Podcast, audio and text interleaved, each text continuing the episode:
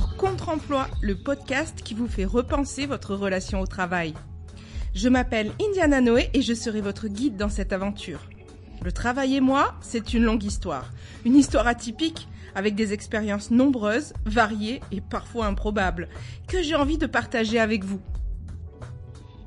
La multipotentialité est le nouveau concept à la mode. Un profil atypique qui est souvent une difficulté centrale chez les multipotentialistes. Multipotentialité est ce que cela signifie. Aujourd'hui, on est là pour parler multipotentialité. Bah oui, c'est un terme qui est plutôt à la mode en ce moment. Donc, femme multipotentielle.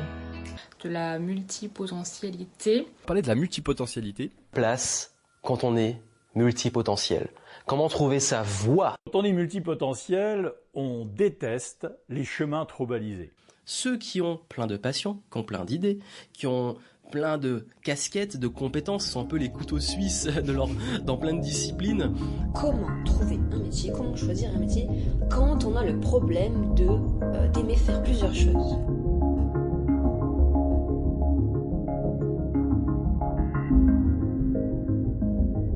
Multipotentialité, une étiquette à la noire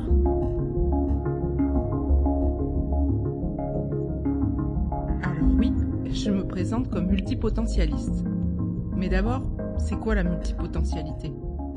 Est-ce que ce ne serait pas encore une de ces nouvelles étiquettes à la noix? Non, parce qu'apparemment, on aime bien mettre chaque personne dans une petite case, comme s'il fallait que tout le monde soit bien rangé dans sa boîte étiquetée et que rien ne dépasse. Parce que dans la société, c'est comme pour la mise en scène d'une pièce de théâtre, chacun doit tenir son rôle. Alors quelle est la pièce et quel rôle sera le mien? Ned, nous cherchons désespérément un Mercutio. Un jeune gentilhomme de Vérone. Mm -hmm. Et quel est le titre de cette pièce? Mercutio. Ah bon? D'accord, je la jouerai. Et puis mieux, certains semblent revendiquer leur petite case, semblent vouloir se singulariser à tout prix. Comme moi, qui me présente comme une multipotentialiste? Mais allez, on va débunker tout ça, vous voulez bien? Pour définir ce qu'est la multipotentialité, la meilleure personne vers qui se tourner est peut-être Emily Wapnick, qui a popularisé cette notion pour la première fois en 2015 avec son TEDx Pourquoi certains d'entre nous n'ont pas de vocation? Je vous mets le lien dans la description. Elle commence sa présentation en soulignant que l'on questionne toujours les enfants sur ce qu'ils veulent faire plus tard, en attendant une réponse mignonne du genre astronaute ou ballerine. Mais plus l'enfant grandit, et plus nous avons des attentes par rapport à leur réponse. On attend d'eux qu'ils choisissent. While this question inspires kids to dream about what they could be, si cette question incite les enfants à rêver ce qu'ils pourraient devenir, it does not inspire them to dream about all that they could be. Ça ne les inspire pas à rêver tout ce qu'ils pourraient devenir.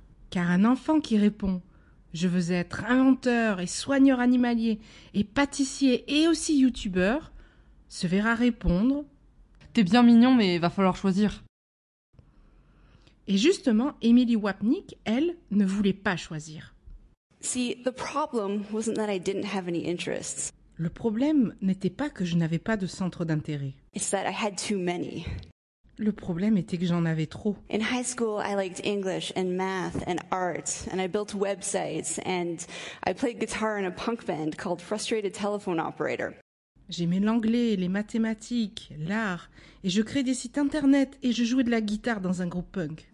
Depuis l'ère de l'industrialisation au XIXe siècle, la société valorise la vocation unique, une destinée, le fait d'avoir une révélation qui nous emmènera sur un chemin tout au long de notre vie. J'en parlais notamment dans l'épisode 0, que je vous encourage à écouter si vous ne l'avez pas encore fait. Ok, ce schéma fonctionne pour certains, mais pas pour tous. Même si le sujet la passionne totalement dans un premier temps, lorsque la tâche est acquise, que le challenge n'en est plus un, Émilie se lasse. Mais parce qu'elle sentait la pression sociale, elle essayait de s'accrocher pour ne pas gaspiller les efforts. Tu as peur de t'engager. Tu sabotes tes efforts sont autant de reproches qu'Émilie entendait régulièrement. Et pourtant elle finissait par abandonner et se plonger corps et âme dans un nouveau domaine. Ces changements à répétition, hors des normes, faisaient penser à Émilie qu'elle n'était pas normale, que sa vie n'avait pas de but et entraînait donc un stress important chez elle. Et oui, elle était persuadée qu'un jour viendrait où elle devrait renier toutes ses passions pour n'en choisir qu'une et s'y dévouer totalement. Puis elle a compris ceci. There's nothing wrong with you.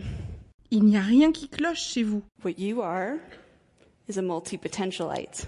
Vous êtes multipotentialiste. Merci ta dame révélateur de talent pour ce résumé du TEDx. Une Française s'est aussi penchée sur le sujet. C'est Sonia Valente, qui dans son livre paru en 2021, intitulé Comment trouver sa place quand on ne rentre dans aucune case, donne cette définition. La multipotentialité désigne la capacité et la préférence d'une personne à avoir des compétences dans plusieurs domaines professionnels. Aussi, de par sa curiosité débordante, cette personne a des intérêts divers et variés et donc des difficultés à faire des choix de métier et de carrière. Grande rêveuse, elle aspire à explorer tous ses intérêts et à accomplir ses différents projets professionnels. J'entends d'ici les grincheux dire que ce joli terme de multipotentialité n'est qu'une étiquette cherchant à masquer des troubles psychiques tels que l'instabilité, une incapacité à s'engager sur le long terme ou à terminer ce qu'on commence. Tu ne vas même pas au fond des choses. Tu ne termines jamais ce que tu commences. Tu ne sais pas ce que tu veux. Tu changes d'avis tout le temps. On n'arrive pas à te suivre. Ce sont des critiques qu'on rabâche à tous les multipotentialistes depuis leur plus jeune âge. Ce point de vue sert à quoi? À part enfoncer les intéressés, les faire se sentir trop différents pour trouver leur place, et les obliger à renier leur vraie nature. Non, parce que cette vision négative de la multipotentialité souffre clairement d'un biais culturel très contemporain. Pourquoi je vous affirme cela? Parce qu'il n'en a pas toujours été ainsi.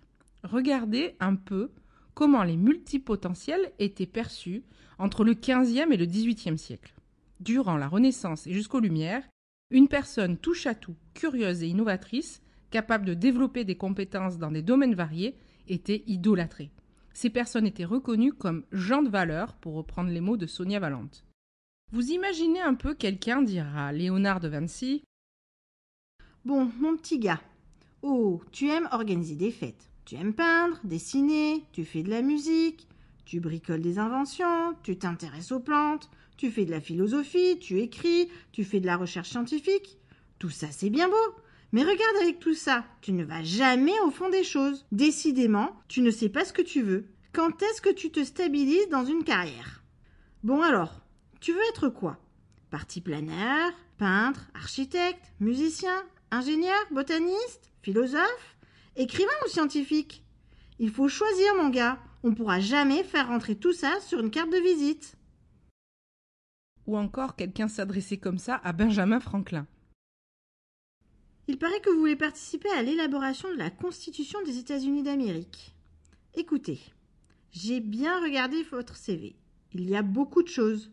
Vous êtes imprimeur, éditeur, écrivain, naturaliste, inventeur à vos heures. Vous faites aussi du lobbying pour l'abolition de l'esclavage. Et maintenant, vous voulez faire de la politique? Mon cher monsieur, je ne vois aucune cohérence dans votre parcours. De toute évidence, vous vous cherchez. On ne peut pas vous confier de responsabilité. Avec des personnalités aussi brillantes que ces deux-là, vous voyez bien que ces critiques n'ont aucun sens. C'est vrai de la même manière pour tous les illustres inconnus et toutes les illustres inconnues qui partagent ce trait de personnalité. À l'époque de Da Vinci, on ne parlait pas de multipotentialité. On parlait de polymatie. Poly pour plusieurs et massie pour apprentissage en grec. Un polymathe pouvait aussi à l'époque être appelé homme d'esprit universel. Ouais, je sais. Homme d'esprit universel. Hum, déclaration des droits de l'homme. Ouais, ouais, cette période était carrément machiste. C'est pas un scoop. D'ailleurs, l'histoire a retenu le nom de plusieurs polymathes masculins, comme Imhotep, un architecte médecin et philosophe de l'Égypte antique, Jean-Pic de la Mirandole, un contemporain de Da Vinci qui se piquait de philosophie et de théologie humaniste, mais aucune femme n'a marqué l'histoire par sa personnalité polymathe.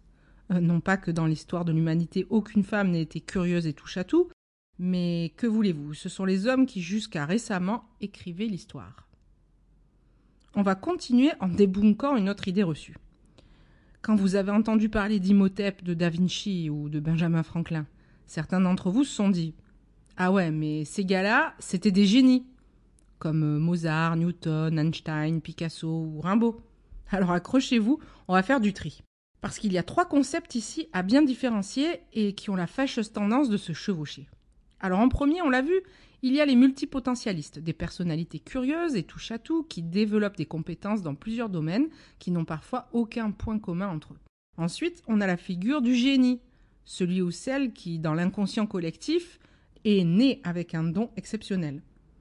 Dans le dico, avoir du génie, c'est avoir une aptitude supérieure de l'esprit qui rend capable de création, d'invention, qui paraissent extraordinaires. Mais un génie, c'est aussi un être surnaturel. Bref, un génie, c'est sortir du lot, être exceptionnel, présider à la destinée d'une communauté, d'une discipline ou d'un art, tel un génie tutélaire. Et puis, il y a une autre notion derrière tout cela, très contemporaine et très à la mode aussi. La haute potentialité. Vous en avez forcément entendu parler, c'est dans toutes les bouches. Les précoces, les surdoués, les zèbres, les HPI pour haut potentiel intellectuel. Ils représentent 2,3% de la population, mais à en croire les magazines et les discussions de maman devant le toboggan du square du quartier, ils sont partout. Je vous mets tout de suite en garde contre ces dénominations. Précoces, surdoués ça n'a rien à voir avec les génies. Ce ne sont ni des êtres exceptionnels, ni des personnes naturellement supérieures. Vous me suivez? C'est important de bien comprendre ça, car quand quelqu'un se confie sur sa haute potentialité, souvent on commence par lui reprocher son arrogance, en mode euh, Quoi? Toi, t'es HP Tu te prends pour un génie? Non mais regarde-toi, t'es pas Mozart. Sérieusement, tu te crois supérieur à tout le monde? La précocité, la douance, la zébritude ou la haute potentialité, c'est avant tout une manière de penser non linéaire.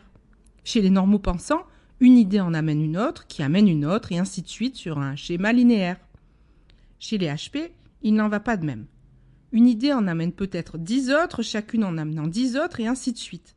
C'est ce qu'on appelle une pensée en arborescence. Concrètement, ça apporte beaucoup de richesse aux réflexions, il y a beaucoup de connexions neuronales et donc plein d'idées sollicitées mais c'est aussi un beau fouillis qui génère beaucoup d'incompréhension chez les normaux pensants. Je vous donne un exemple.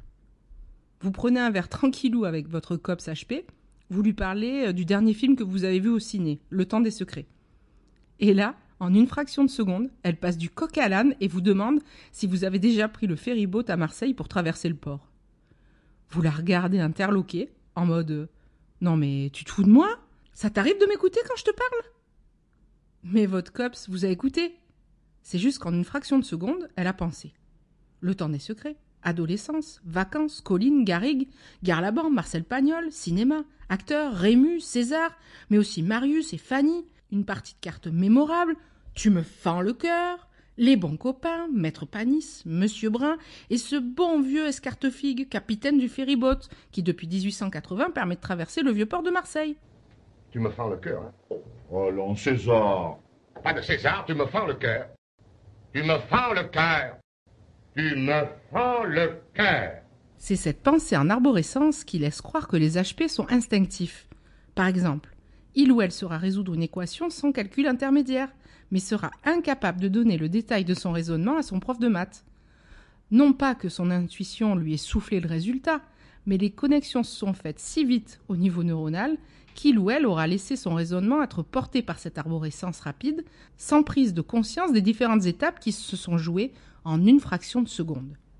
Il y a d'autres signes distinctifs chez les HPI, comme ce que j'appelle l'ascenseur émotionnel. Vivre tout intensément et passer rapidement d'une émotion forte à une autre. Accrochez-vous à votre slip parce que ça va aller très vite. Coucou, qui c'est? On va dire Alvaro, hein. Comment j'ai assuré grave? Ah non mais j'ai géré de ouf, hein. En roulement de tambour. Oula, Morgane, vous êtes sûr? Alors? Ah, voilà C'est complètement dingue. Crois que je vois pas clair dans ton jeu Oh m'a quitté, je peux pas rester chez On parle là d'hypersensibilité émotionnelle. C'est un peu comme les montagnes russes de l'intensité avec les HPI. De très grandes joies, mais aussi de profondes tristesses. De grands doutes, des questionnements sur tout à n'en plus finir et potentiellement beaucoup d'anxiété. Bref, être HPI, ça va bien au-delà d'un simple nombre, d'un score qu'on vous donnera à l'issue d'un test neuropsy pour évaluer votre quotient intellectuel. Enfin, il faut que vous reteniez qu'être HPI n'est en aucun cas un gage de réussite, qu'elle soit scolaire, professionnelle ou sociale. Il ne s'agit que de potentiel. Aussi, après tout dépend de ce que chacun en fait. Mais pour moi, c'est insupportable d'entendre quelqu'un dire une absurdité comme Mais non, ton gamin ne peut pas être HP, il n'est pas premier de la classe. Eh ben si, scoop On peut même être HPI et en échec scolaire. 2,3% de la population française, ça fait déjà 1,5 million de personnes. On n'est pas dans l'exceptionnalité, vous l'avez compris, mais juste dans une manière de penser différente. Nous avons donc trois notions distinctes, mais proches, qui parfois se chevauchent. Je m'explique. Reprenons nos célébrités historiques, ça sera plus parlant. Dans Le Science et Vie numéro 22, qui était paru en 2017, et qui a pour titre Le génie et ses mystères, on apprend que les QI de certains génies ont été estimés. Eh bien, vous allez être surpris et surprise, mais certaines personnalités dites géniales, comme Copernic, Rousseau ou Rembrandt, avaient un QI de seulement, si je puis dire, 130, soit le score minimal pour être éventuellement envisagé comme HPI. Pourtant, ils sont indéniablement reconnus comme des génies chacun dans leur matière, l'astronomie, la philosophie et la peinture. J'aime pas trop parler de score de QI, mais ce sera plus parlant ici pour illustrer. Mozart, quant à lui, avait semble-t-il un QI de 150. C'était donc un génie et un HPI. Einstein, qui fait partie des personnalités multipotentialistes contemporaines, au même titre que l'écrivain Isaac Asimov, avait un QI de 160, tout comme Benjamin Franklin. Da Vinci, de son côté, se taille la part du lion avec un QI estimé à 220. Donc ces trois-là, Einstein, Franklin et Da Vinci, sont à la fois multipotentialistes, HPI et génie. Et parmi les illustres inconnus, il y a aussi ceux qui sont HPI et rien que HPI, ceux qui sont multipotentialistes et rien que multipotentialistes, ceux comme moi qui sont HPI et multipotentialistes.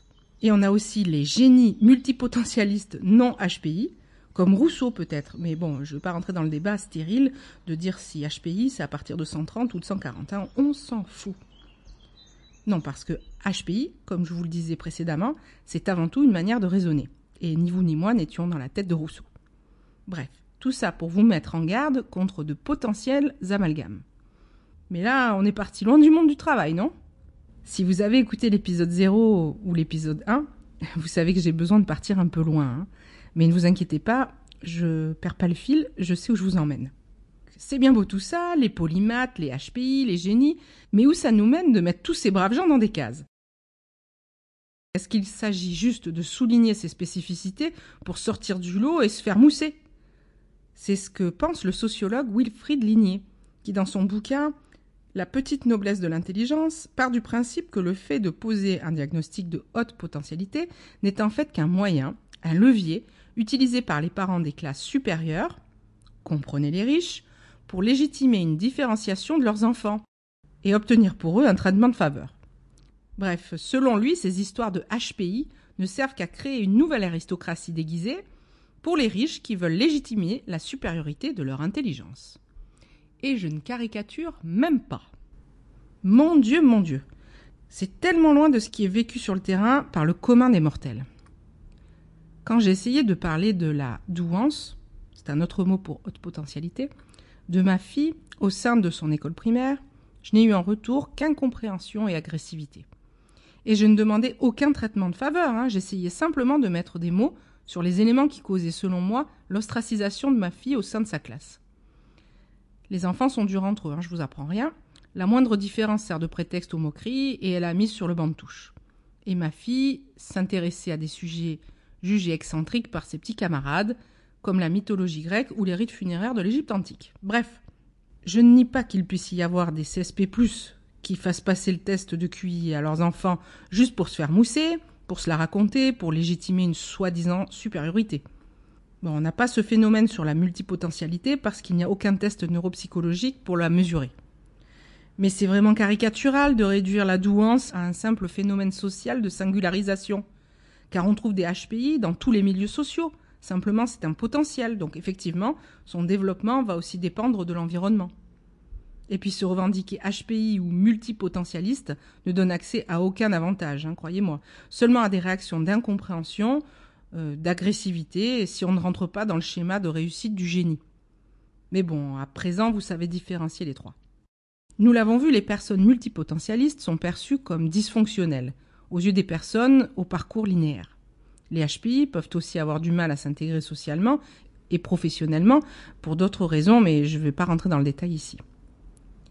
Bref, bien souvent, ces personnes ne cherchent pas à se différencier. Non, trop souvent, elles subissent leur singularité. Dans ces cas-là, elles ne la revendiquent pas. Surtout pas. Au contraire, elles cherchent à la cacher, à s'adapter à tout prix pour s'intégrer à la norme dominante.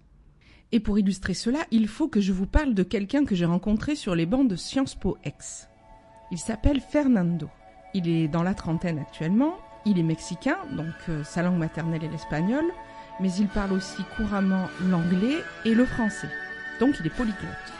Il joue de la batterie, il cuisine divinement, il est capable d'écrire un mémoire dans trois langues différentes. Il a aussi fait du droit et peut exercer en tant qu'avocat dans son pays, le Mexique. Il a aussi son propre podcast qui a pour sujet la santé mentale. Bref, pour moi, c'est clairement un multipotentialiste. Je voulais partager avec vous son parcours atypique et je suis donc très heureuse de l'accueillir aujourd'hui dans mon podcast. Fernando, bienvenue dans Contre-emploi. Merci. On a discuté un peu en off, toi et moi, et tu me disais que tu ne connais pas du tout la multipotentialité. Alors, ça va être l'occasion de creuser un peu ensemble. Peux nous raconter euh, quel a été ton parcours depuis qu'on a été diplômé euh, en Master 2 D'accord. Oui, euh, une fois que je suis arrivé au Mexique après le, le master, je me souviens très bien, j'ai galéré pour trouver un travail, bien sûr.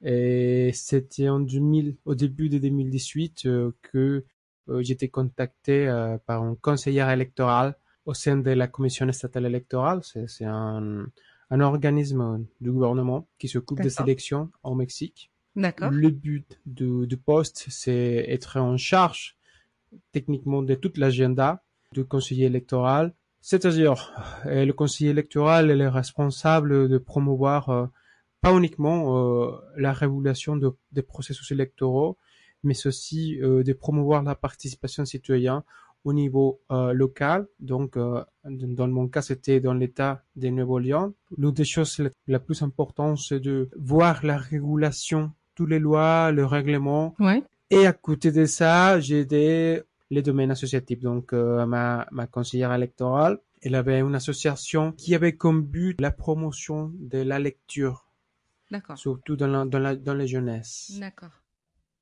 Et du coup, tu t'es investi aussi auprès de, de son association en même temps que, que sur la partie euh, électorale? Oui, mais c'était plutôt pour euh, aider dans, dans les cadres de secrétaire et aussi dans les termes de représentant légal, de voir de la, de l'association.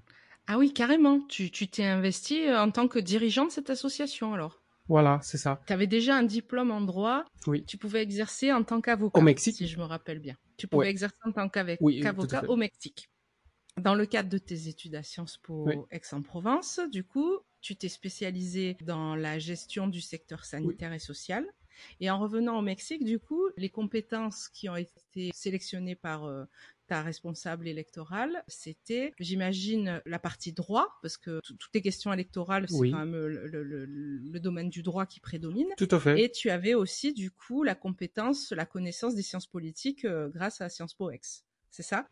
Et du coup, à ce moment-là de ta vie, tu as, laissé de côté la dimension sanitaire et sociale. Oui, ben, j'ai essayé de, rentrer sur le domaine, mais c'est, compliqué au moins au Mexique. C'est ce qui, en fait, j'ai, j'ai un entretien aujourd'hui euh, pour un poste dans une association. Et c'est ce que je disais euh, tout à l'heure, c'était que par rapport euh, à la France, au Mexique, c'est les domaines associatifs, ce n'est pas très développé comme on, on, on pourrait penser. Et en fait, on voit le domaine associatif toujours comme de la charité, c'est ça? Oui, oui, oui, c'est ça. ce n'est pas un secteur euh, qui qui se prépare au niveau professionnel, je pense. D'accord. C'est réservé aux bénévolats, en définitive. Voilà, c'est pour les bénévolats. C'est vrai, je sais pas si tu te souviens, on avait eu un cours sur euh, l'histoire des institutions Ah avec oui. une euh, Oui, oui. une prof, tu sais, qui travaillait à la protection maternelle et infantile. Elle nous avait expliqué que c'était euh, historiquement en France aussi, c'était un peu le même schéma, j'imagine, qu'au Mexique, dans le sens Voilà. où c'était euh, euh, la charité avec euh, les ordres religieux qui Tout géraient euh, la dimension sanitaire et sociale. Et après guerre, il y a eu un mouvement où euh, ça a été politisé, ça a été pris en charge par l'État Voilà. avec euh, l'État-providence et à ce moment-là, ça a été formalisé par le secteur associatif et le secteur public et c'est devenu ce que c'est aujourd'hui en France, quoi. Mais ouais, je comprends que ça n'a pas été la, même trajectoire euh, dans ton pays, quoi. Mm. Tout à fait. Est-ce que tu peux me dire euh, l'intitulé du poste que tu avais là dans le- les services électoraux? Analyste euh, des conseillers électoraux. C'est un peu comme consulting, quoi. D'accord. Ouais, ben on a été formé à ça, hein, au consulting aussi, hein, euh, Voilà. dans le cadre de notre diplôme. Et du coup, tu, tu as travaillé là pendant combien de temps? Et neuf mois.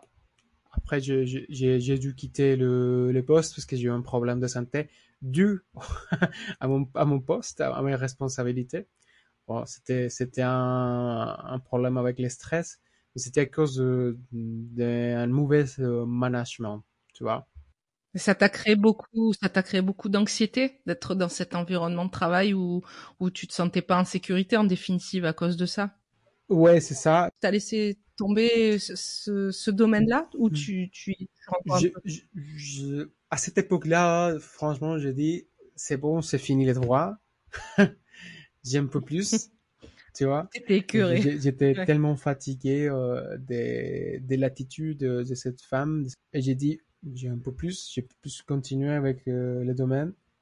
Donc c'est là que j'ai commencé avec mon restaurant. D'accord. C'est là que tu as créé, tu as monté ta propre affaire avec ton ami d'enfance. Voilà, c'est ça. Tu te connaissais ce, ce désir d'entreprendre ou c'est venu comme ça euh, du jour au lendemain? Bon, écoute, euh, c'était un, un truc que j'avais depuis licence, quand j'étais en licence. D'accord. C'était un rêve que j'avais euh, de- d'entreprendre mon, mon propre restaurant. Parce que bon, on- la famille, on, on aime très bien la cuisine. Et puis tu cuisines bien super bien cuisiner. aussi. Euh, bah, merci. Et du coup, j'ai dit pourquoi pas. Euh, J'avais l'idée de, de, de ramener au Mexique un peu comme euh, la boulangerie Mm. Paul, je pense, s'appelle. Oui, le, le, le- Oui. la franchise Paul, oui, qui est, qui est bien connue en c'est ça. Ça, ouais, tout à Tout fait. à fait. Tout à fait. Donc, je voulais faire ça au Mexique, euh, évidemment, avec mon propre euh, marque. Mhm.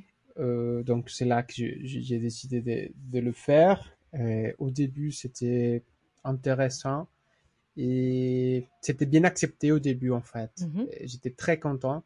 Mais après, je me suis rendu compte que face au marché des tacos, euh, on est, on était, on était rien, quoi. C'est, une culture très différente. Mm. Même si on mange beaucoup de pain, Mm. c'est pas la même chose. Du coup, euh, du coup, t'as eu l'impression euh, que tu rencontrais pas le, le succès que tu espérais, c'est ça? Oui, voilà. Même euh, après qu'on a décidé de, de, de faire, de préparer, nous, de, euh, les pains, de devenir une boulangerie et une sandwicherie en même temps, Hmm. comme Paul, comme la franchise Paul. et même que j'avais vu un, un bon succès, avec la pandémie, c'était autant compliqué. Ouais, parce que là, on était en 2020. C'est en quelle année que tu avais ouvert ton restaurant? En 2019. 2019, ouais, juste avant, juste avant le, le début de la voilà. pandémie, ouais. Tout à fait, en fait. Un an avant la pandémie. Et, et ça, ça, ça s'est passé comment euh, au Mexique euh, par rapport au confinement? Enfin, est-ce que vous avez eu un confinement général comme euh, dans le reste du monde? Les, les- les Voilà. restaurants étaient fermés aussi? Tout à fait, tout, tout, tout, tout était fermé. Et vous aviez aucune compensation de l'État, j'imagine Ah non, non, ça n'existait pas. Ouais, oui, je me doute que, oui, nous en France, on a l'État-providence, mais c'est pas comme ça partout dans le monde. Exactement, c'est ça. Ouais, oui. Quand euh, le, le confinement a été terminé, tu as pu rouvrir. Ou, bon, en fait, on n'a on pas fermé juste euh, pour quelques semaines. Comme on était deux euh, sur les restos, donc euh, on a pris toutes les mesures euh, d'hygiène nécessaires D'accord. pour continuer à travailler. Et ça donné euh, une tranquillité, une espèce de tranquillité, euh, euh, pour, le, pour les clients. D'accord. Mais alors attends, ouais, parce que euh, en France, je- je- tu vas me dire comment ça s'est passé euh, pour ton business au Mexique, mais en Oui. France, les restaurants euh, qui faisaient de la vente à emporter ou de la livraison, ils ont cartonné pendant le confinement. Enfin, je veux Ah dire, ouais. ça, ça- ça a été un succès. euh, les, les livreurs Uber Eats, euh, Ah oui, oui, tout à ça, fait. La ça même- la même connu un chose. succès Exact- phénoménal, quoi. Exactement la même chose ici. Donc en, en 2019, tu me disais que tu avais ouvert ton resto. Tu l'as fermé récemment, au mois d'avril de cette année.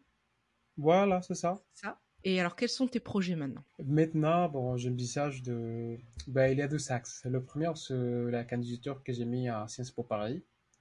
Donc, euh, il attend la réponse en mi-juillet. Il s'agirait de, re- de revenir en France Voilà.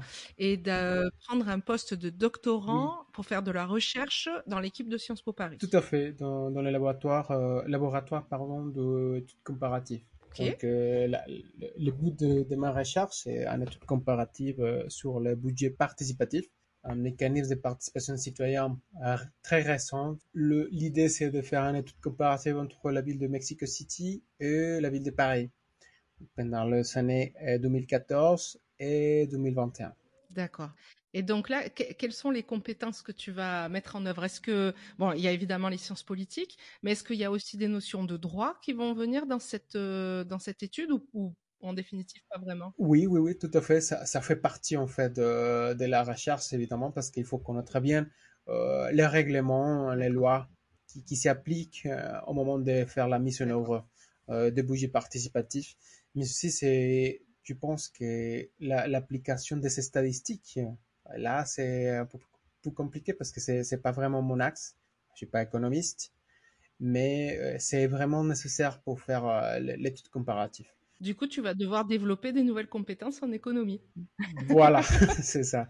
Même j'avais, j'avais fait, c'était en 2000, entre 2018 et 2019, j'avais fait un, un diplômé, enfin, sur euh, statistique D'accord. appliquée, mais c'était tellement compliqué parce que j'avais pas le- les compétences basiques que j'ai galéré un peu euh, pendant euh, ces, ces cours-là. Mais je pense que ça me, me permet de, de travailler avec des données. Moi, je doute pas de ta capacité à apprendre des nouvelles choses, il n'y a pas de souci. je pense que tu es complètement à la hauteur et je te souhaite vraiment de réussir, euh, d'être pris et je pense que tu vas cartonner. hein. Il faut qu'ils te prennent à Sciences Po. Mais. Sinon, le deuxième axe dont tu parlais, euh, ça a un rapport avec l'entretien Oui. que tu passais aujourd'hui, peut-être? Tout à fait. C'est, j'ai un entretien avec une association qui, qui s'occupe euh, surtout de compliance. Apparemment, selon Wikipédia, ça s'appelle conformité. Euh, cette association s'occupe de tout ce qui est la conformité euh, dans les entreprises. D'accord. Et donc, euh, l'entretien s'était bien passé. Bah, la madame m'a donné qu'une demi-heure de l'entretien parce qu'elle avait tout de suite un cours à donner. Du coup, ça t'a un peu frustré parce que tu as l'impression de ne pas avoir pu dire tout ce que tu voulais dire. Tout à fait. Et d'être pressé sur le temps, bien sûr. Ça donne pas une bonne impression sur l'ambiance de travail. hein. Quand on a des gens qui sont speed, là, tu as l'impression que, que tu vas être un peu mis sous pression peut-être au boulot, non? C'est pas, pas ce que tu t'es dit? Bah, je suis, je suis habitué, quoi. Dans toutes mes expériences professionnelles, bon, au moins au Mexique, euh, quand tu vois les, les données euh, de la OCDE, Ouais. Tu vois que euh, là, on est exploité, quoi. Donc, euh, je suis habitué.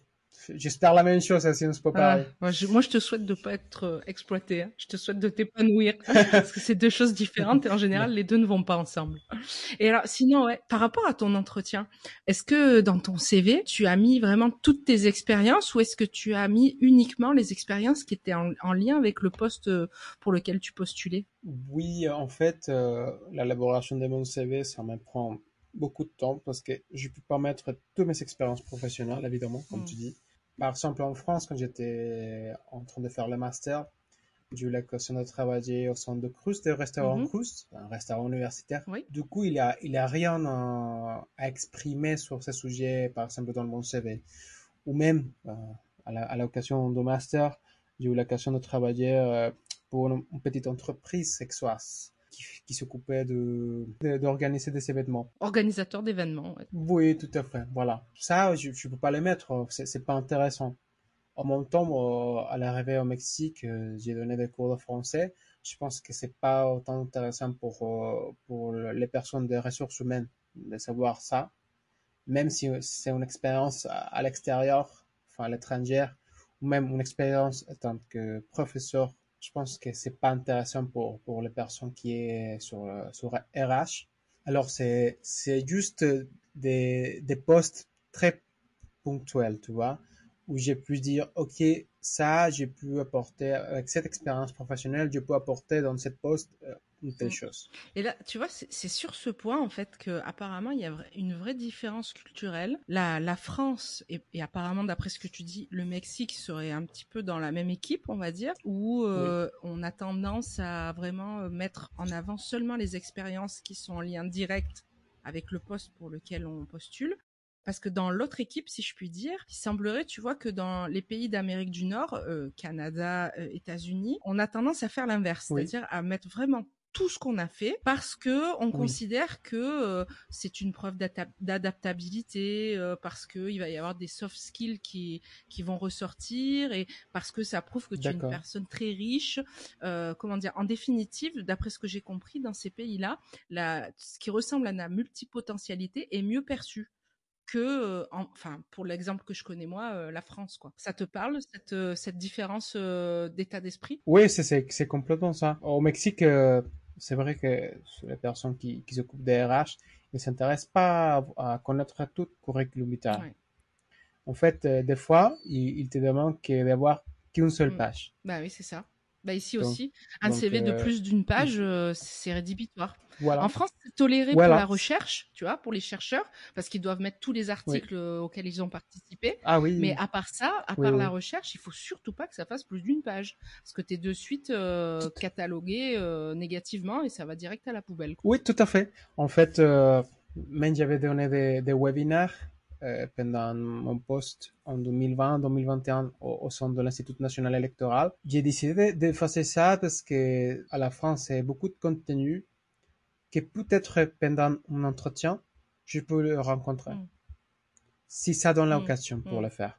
Mais sinon, je je l'ajoute pas. Ou sinon, euh, par exemple, mon expérience dans le domaine associatif, je les mets comme, comme un intérêt Mm, Dans personnel. les loisirs, en définitive. Voilà, dans les loisirs pas dans les expériences Parce professionnelles. que là, en, en plus, euh, bon, tu, tu nous as un peu expliqué tes, tes différentes expériences, mais on n'a pas tout dit. Parce que tu as aussi, tu as autoproduit un podcast sur la santé mentale. Tout à fait. C'était en quelle année ça? Donc, au début du mois de juillet 2020 et jusqu'à la fin de l'année. D'accord. Donc euh, là, je ne le mis pas sur les CV parce que, voilà.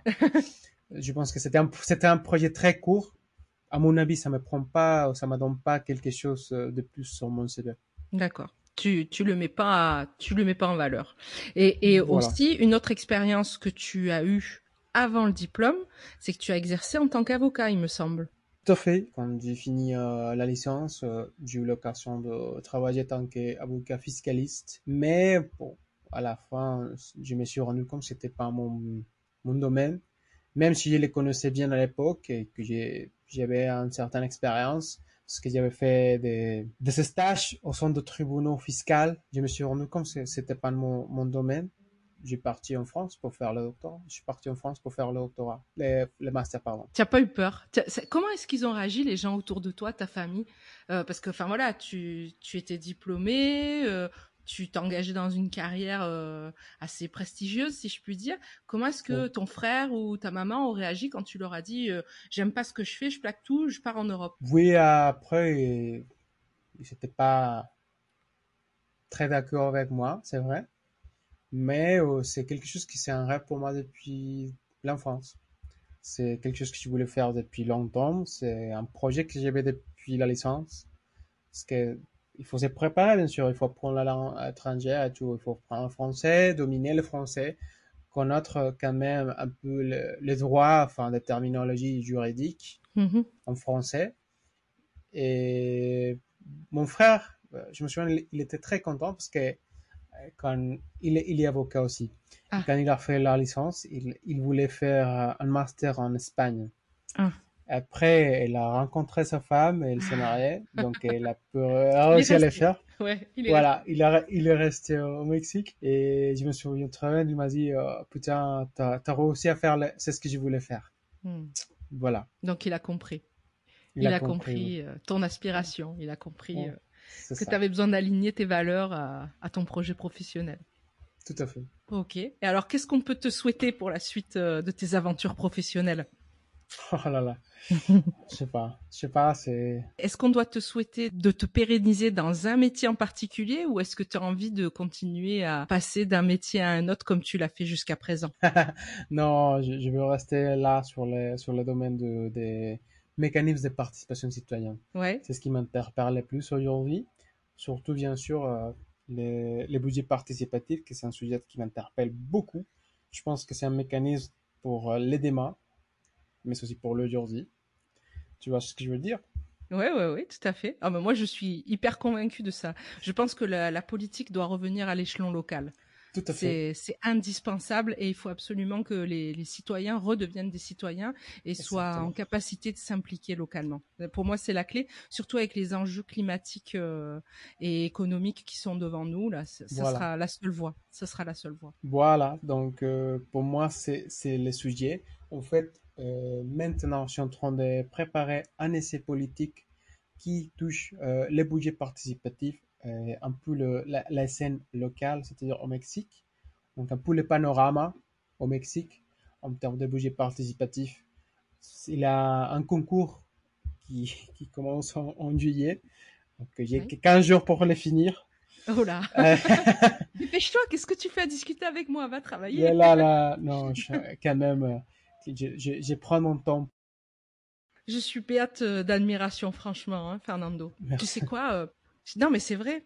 Parce que, regarde, je sais pas si tu te souviens, tout premier cours qu'on a eu, c'était avec Raphaël Liogier. Oui. La, la première chose qu'il a fait, euh, c'est de nous demander de nous présenter. Oui. Il y, a, il y en a un qui a dit, enfin Hicham qui a dit, ah bah moi je, je suis chef de service dans la protection de l'enfance.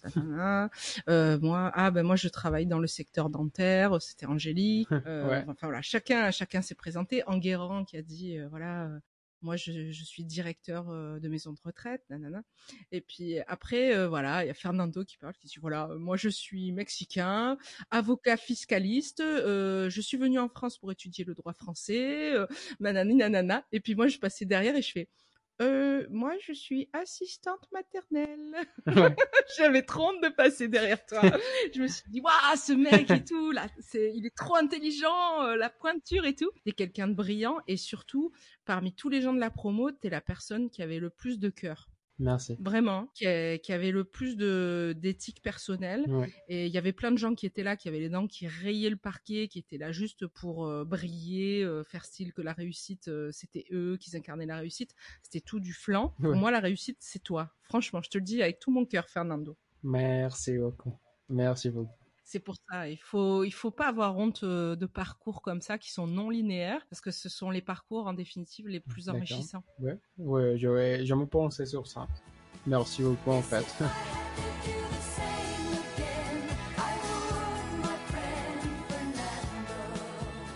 J'espère que vous avez le sentiment à présent d'en savoir un peu plus sur la multipotentialité. Vous l'aurez compris, ce n'est pas une étiquette à la noix, cela reflète une réalité concrète et pourtant encore méconnu. Si vous êtes recruteur, vous avez désormais conscience de la mine de ressources que l'on peut trouver dans des personnes au profil multipotentialiste. Si vous vous inscrivez dans un parcours linéaire, j'espère que cela vous aura amené à faire preuve de plus d'indulgence envers les multipotentialistes et envers toutes les personnes au profil atypique.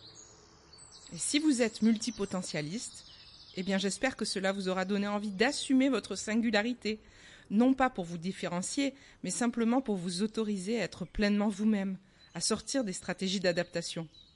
Je vous remercie de m'avoir écouté et je vous donne rendez-vous dans trois semaines pour un nouvel épisode de Contre-emploi.